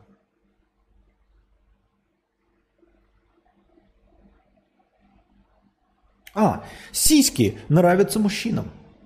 Ну, тут такое же очевидное, блядь, хозя... поведение. Хозя... Сиськи нравятся мужчинам. Это выяснил один вьетнамский ученый, Константин Амазон. Вот. Как он это выяснил? Он посмотрел на несколько фотографий сисек, и ему понравилось. Из этого он сделал далеко идущие выводы. Он не стал опрашивать других мужчин. Боже упаси, зачем это нужно? Вы что, смеетесь, что ли? Может быть, он смотрел на разные сиськи? Да нет, вы что? Он просто посмотрел на какие-то сиськи, ему понравилось, а он мужчина. Соответственно, исследование. Женская грудь нравится мужчинам. Правда, это не добавило никакого знания, потому что все это и так знали. Ну ладно. Охуительные истории, блядь. Просто одна интереснее другой. Когда уже на этом канале будут проходить кулачные бои? Ученый на стриме проанализировал вероятность существования Финляндии –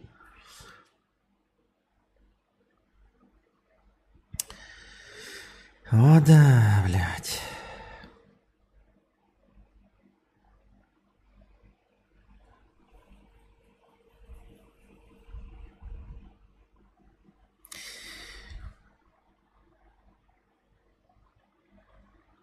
Обществу однажды придется обсудить теорию, что Маша и Медведь, что Маша в мультике Маша и Медведь лишь призрак убитой медведем девочки, поэтому она не может покинуть лес – а животные не могут ей навредить. Поэтому она не растет, и родители ее не навещают. Поэтому она и мучает Мишку, подпитываясь как призрак его чувством вины. В древней Карелии существовал обычай, если девочка покидала этот мир до замужества, которое по совместным, э, по местным традициям наступало лет в 13-14, с ней в могилу клали зубы медведя в качестве оберега. Эти зубы должны были охранять ее в загробной жизни, тем самым заменяя супруга-защитника, которого она не нашла при жизни.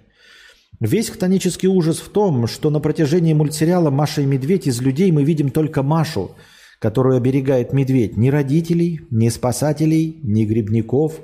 На железную дорогу приходит пустой поезд без пассажиров. В пустой медицинской буханке обитают волки.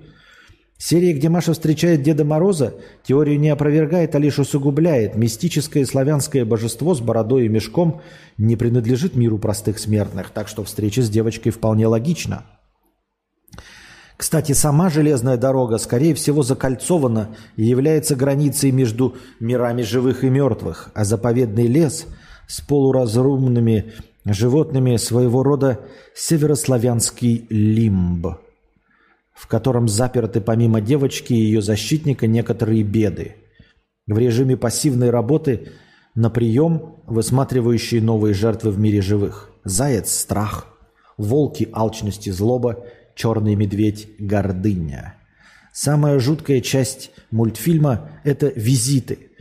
К девочке приезжают другие звери и ее сестра. Если с первыми все понятно, пусть и не очевидные, но очередные аллегории на новые напасти, появляющиеся с развитием общества, то вторая девочка либо сильно больна и порой проваливается в лимб, либо участвует в сеансе общения с духами усопших.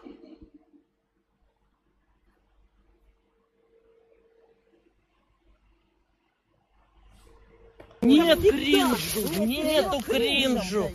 Мы против кринжа. Мы против кринжа. Блин, жаль, не дочитал про голод, Альцгеймер или фронтозу в мозге. Мне, наоборот, было крайне интересным показалось. Может, ты скажешь, где эта статья? Я ее не заинтересовался. А я, к сожалению, уже удалил ее. Ну, на найфе, походу. Найф, вот этот нож.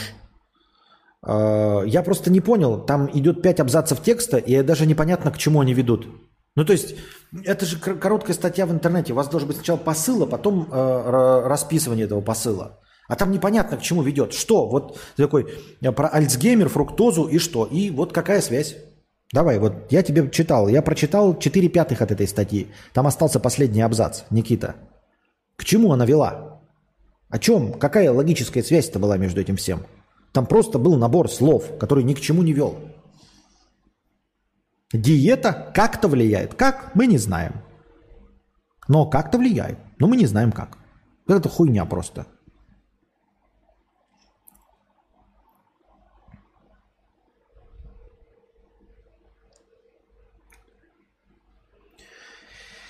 Так, это просто гениально.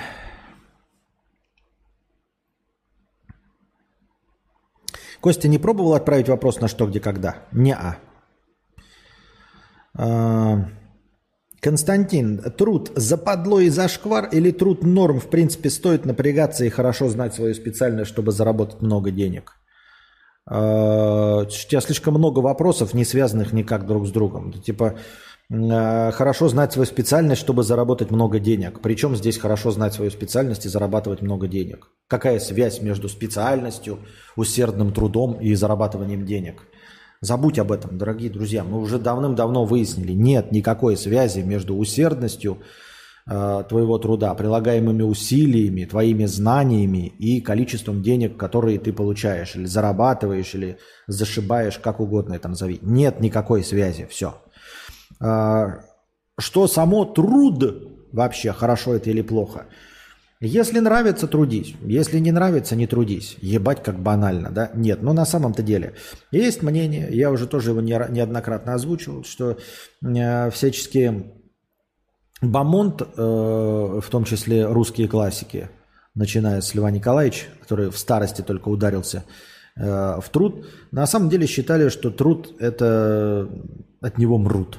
Ну, в общем, он не для белых людей. Человек создан для того, чтобы мыслить, э, решать какие-то глобальные проблемы, думать об идеях, а не для того, чтобы впахивать. Вот. Труд – это досадная необходимость. Конечно, приходится прилагать какие-то усилия, чтобы физическое тело питать едой и там крышу над головой иметь. Но в целом задача человека не в том, чтобы трудиться, делать мир лучше, там, перекраивать его, строить дома, э, города. Не для этого. Э, человек создан для мысли. Вот. Я не то чтобы, не знаю, придерживаюсь этого или не придерживаюсь, но уж точно не считаю труд э, целью моего существования. Это полная хуйня. Просто сам по себе труд, ну это дебилизм какой-то. Я это не поддерживаю, сам трудиться не хочу. При условии, если бы у меня были деньги, да, или э, ну, возможность не работать, я бы никогда не работал. Я не считаю, что труд э, делает меня лучше или работа. Нет, ни в коем случае, абсолютно. Просто физическое насилие над своим телом э, и, я не знаю, ментальное насилие над мозгом, если это умственный труд, ничего хорошего не приносит. Это досадная необходимость, с которой приходится мириться. Потому что без труда невозможно кушать и находиться под крышей. Там, ну и все остальное, одежда, пятое, десятое. Если все это можно было получать без труда, никогда бы не трудился. Но если вам нравится, то почему бы и нет? Может ли это вообще нравиться? Конечно, может. Посмотрите на спортсменов, э, которые сами идут там и поднимают тяжести. Для чего? Ведь в этом нет никакой функциональной необходимости. Им не нужно перенести груз. Им не нужно поднимать что-то, чтобы получить деньги. Они просто вот получают удовольствие от того, что их тело теряет энергию. Получают? Получают искренне, они никого не обманывают. И также, наверное, кто-то получает удовольствие от какой-то работы, там, от копания земли, от выращивания растений, от ухода за животными, от вождения трактора, от э, нарисования чертежей, строительства домов. Получают удовольствие? Получают. Но я от этого удовольствия не получаю никакого. Поэтому мне это не интересно. Норма? Норма. Можно ли получать искреннее удовольствие от труда и работы? Да. Но напоминаю тебе к концу твоего вопроса, что никакой связи между прилагаемыми усилиями, усердностью и знанием своей специальности и зарабатыванием денег нет никакой. Когда будет тур в Дагестан, как у Кузьмы? Э, наверное, никогда. Э, смею предположить, что никогда. Ну, потому что у меня нет таких денег, и у меня нет желания путешествовать. Дело не в Дагестане, а вообще в принципе. Я не хочу путешествовать. Я путешествую, ребята, вынужденно. Вот.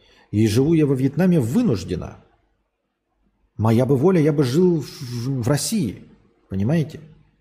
Но не все подчиняется моей воле. Я бы жил в России, нахрена бы мне куда-то ездить, э, что, блядь, кипишовать. Я бы хотел денег и жить в России, прекрасно все. Но, к сожалению, приходится, блядь, перемещать свою жопу. Нахуй бы оно надо было. Если бы у меня были деньги, я бы тоже не перемещался. Я бы как раз-таки какое-то одно место обрел. У меня нет никакого желания смотреть мир. Я... Те места, которые посетил, меня не особенно удивили э, или, скажем так, вдохновили или порадовали чем-то, да, чтобы я хотел еще что-то новое узнать и увидеть. Константин Амазон прекрасно звучит и постоянно в трендах будешь. Поменяешь наименование канала? Э, да нет, наверное. Да что такое, какая-то мошка летает маленькая?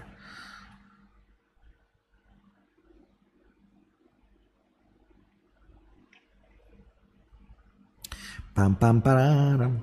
Китаец выиграл в лотерею огромную сумму и два года скрывал это от жены.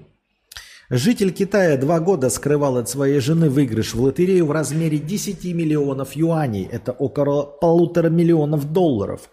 В конце концов суд обязал его выплатить женщине компенсацию.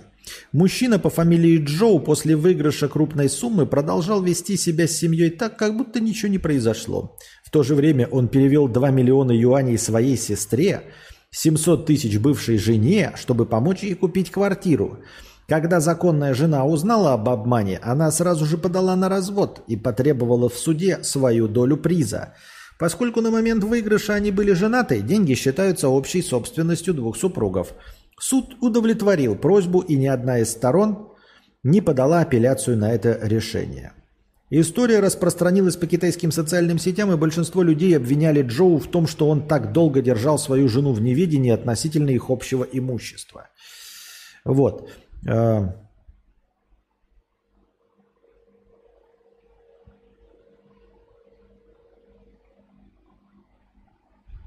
читаю комментарий под этой новостью, охуевший комментарий. Я думаю, тут, ну, новость такая себе, да, ну, можно, конечно, ее обсудить, но комментарий просто, блядь, поражающий воображение. Читаем комментарий. Дура, блядь, а мужику повезло, что развелись. Выиграл он полтора ляма. А разве что-то изменилось в ней, в нем, в их отношениях? Ничего же не изменилось, просто скрыл от э, э, своей любви, от своей, своего напарника по жизни деньги и отдавал их бывшей жене и сестре. Ничего же не изменилось. Мы все так же пьем э, чай, заваривая один пакетик два раза. Вот все так же ездим на «Жигулях».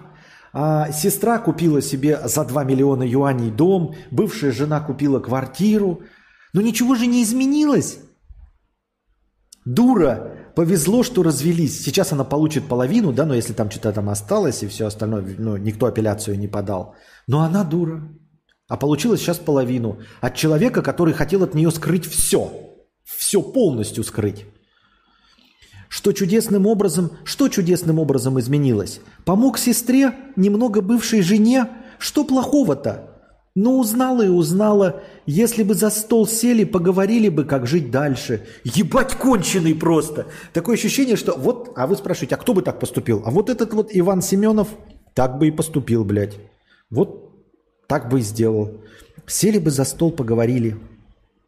Такой, знаешь, а, значит, так, человек от меня скрыл, э, значит, что у нас есть полтора миллиона долларов в семье, да? Посидим-ка с ним, поговорим, чтобы у него еще был, было время для разбега и перевести все деньги, чтобы вообще нихуя не осталось. Это просто гениально. И это же, это мало того, что тупой, так еще и мразота. Ну, помог сестре немного, бывшей жене, что тут плохого-то? Вот они семья у него есть, да, э, это жена, от которой он скрыл нынешний. Помог сестре, немного бывшей жене. Что плохого-то? А почему он не помог э, родителям жены?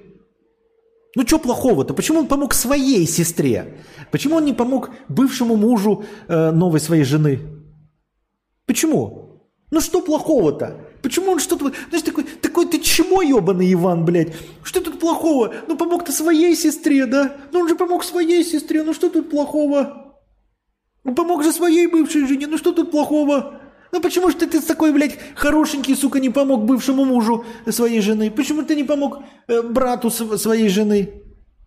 Что тут плохого? И, блядь, ну вот, вот эти люди, они, блядь, среди нас. Понимаете? Но с другой стороны, это я так вот с этой стороны, э, просто комментатор, я ебнуться можно вообще со всех сторон.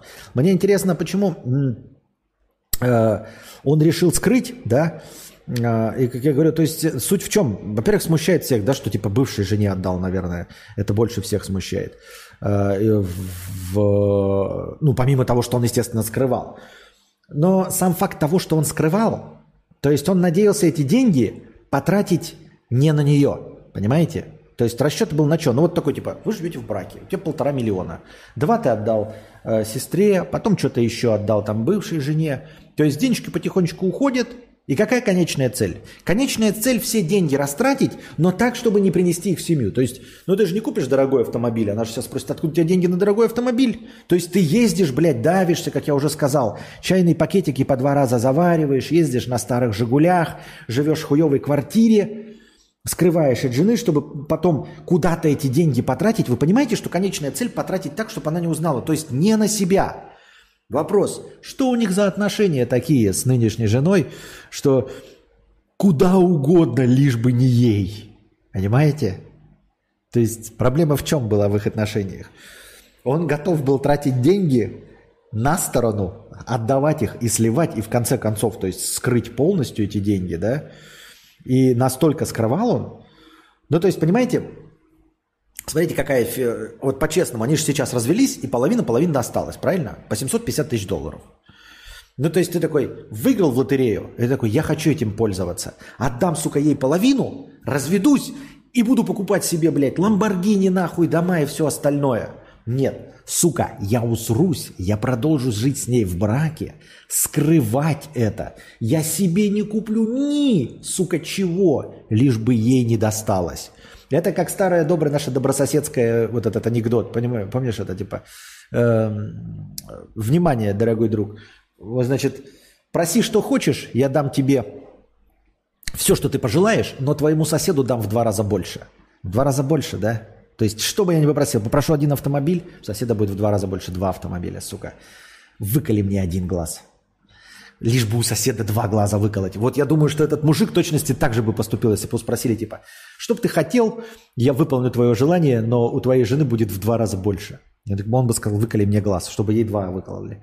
Вот, то есть это, я готов, блядь, все полтора миллиона потратить куда угодно, лишь бы не принести их сюда, лишь бы тебе нихуя не досталось. Я буду сам на «Жигулях» ездить, но лишь бы ты не получила свою половину. Хорошие, наверное, у них отношения сложились, что я могу сказать.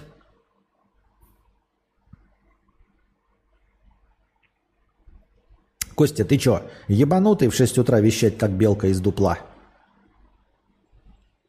Получается, что так.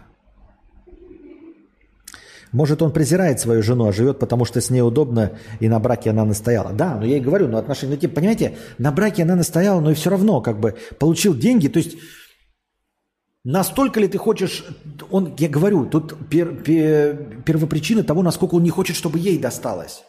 То есть, ему плевать на себя. Тут же суть в чем? Ты такой есть, да, например, э, тебе говорят, давай тебе 10 миллионов. Ну, так и быть, еще и вот неприятному тебе человеку 10 миллионов. Честно говоря, я бы согласился. Вот мне бы сказали, да, ты получишь 10 миллионов долларов, но и неприятный тебе человек, вот абсолютно неприятный тебе человек, да, твой враг, хейтер, получит тоже 10 миллионов долларов. Мне все равно, что он получит. Я получу 10 миллионов, я себе куплю нам снастить дом, там, я не знаю, машину, мотоциклы, блядь, куда-то еще, чего-то там, пятое, десятое. Он получит, похуй вообще. Главное, что я получу. А тут человек сосредоточился на том, чтобы я ничего не получу, но лишь бы она не получила. Я сам не наслажусь ни копейкой, лишь бы она не получила. Вот что странно, понимаете? О, у меня нет такого уровня врагов, чтобы мне сказали, тебе даем 750 тысяч долларов, и твоему врагу даем 750 тысяч долларов. У меня нет ни к одному человеку в мире, нет, ну есть, конечно, но это не мои личные враги, а, чтобы я отказался от э, 750 тысяч долларов, это вот в эквиваленте в рублевом получается э, миллион долларов, это а, 70 тысяч, а 750 это четверть, а, 35 и, и один пишем, два уме, э, в- э, получается 47 с половиной миллионов, ну почти 50 миллионов рублей. Не существует такого человека в мире, которому бы э, ради которого я бы отказался от 50 миллионов, чтобы он их не получил. Нет у меня такой ненависти к человеку ни одному. Это я не представляю. Когда ученые исследуют сами статьи, их множество, и на этом строится исследование. Но это называется метаанализ, в этом нет ничего такого. Так, несколько десятков статей про несколько десятков статей о взаимодействии животных и это, то есть статьи, о- которые анализировали вообще другое. Ничего такого в том, что они сделали выводы, не исследуя реальных животных, а лишь статьи. Я отстаю на 20 минут, поэтому пишу об этом сейчас. Хуй его знает. Мне кажется, что э, мы столько уже читали о том, как э, подставные статьи пишут на основе исследований, о том, как неправильно вот в журнале этом Science приходят к неправильным выводам, исходя из реальных исследований, о том, как подтасовывают данные в реальных исследованиях. И э, как э, выводы противоречат выводам других из тех же самых данных и исследований. После всего этого читать статью, которая основана на нескольких, а, исследование, которое основано на нескольких дру- других статьях, ну, это полная хуйня. Я уже говорил, ты можешь сколько угодно это говорить, что это норма, но это выводы уровня, вот, которые я привел в метафоре своей. Я посмотрел на другие сиськи, блядь, эм, и все, и решил, что все мужчины... Ну, и говорю, и вывод-то очевидный на самом-то деле. Да, поведение собаки зависит от характера хозяина. Э, Характер э, собаки зависит от поведения хозяина. Да. Собака тупая, агрессивная и сыкливая, если вы тупой, агрессивный и сыкливый. удивительное рядом. Надеюсь, вам понравился сегодняшний подкаст, несмотря на то, что он был поздним. Приносите ваши добровольные пожертвования на подкаст завтрашний. У нас еще есть тоже, мне донатили в межподкасте. Я просто решил, что сейчас уже сильно ночь, поэтому мы сегодня отсидели только настроение Евгения. Спасибо большое за э, донат, Евгений. Донат еще. Э, Аттракцион невиданной щедрости по донатам в USDT по 150 работает до сих пор, и можете донатить. И приходите завтра, приносите добровольные пожертвования. И огромное спасибо всем спонсорам на Boosty. Если вы становитесь спонсором на Boosty в прямом эфире, то ваша спонсорская поддержка сразу засчитывается в настроение. А пока до следующих встреч.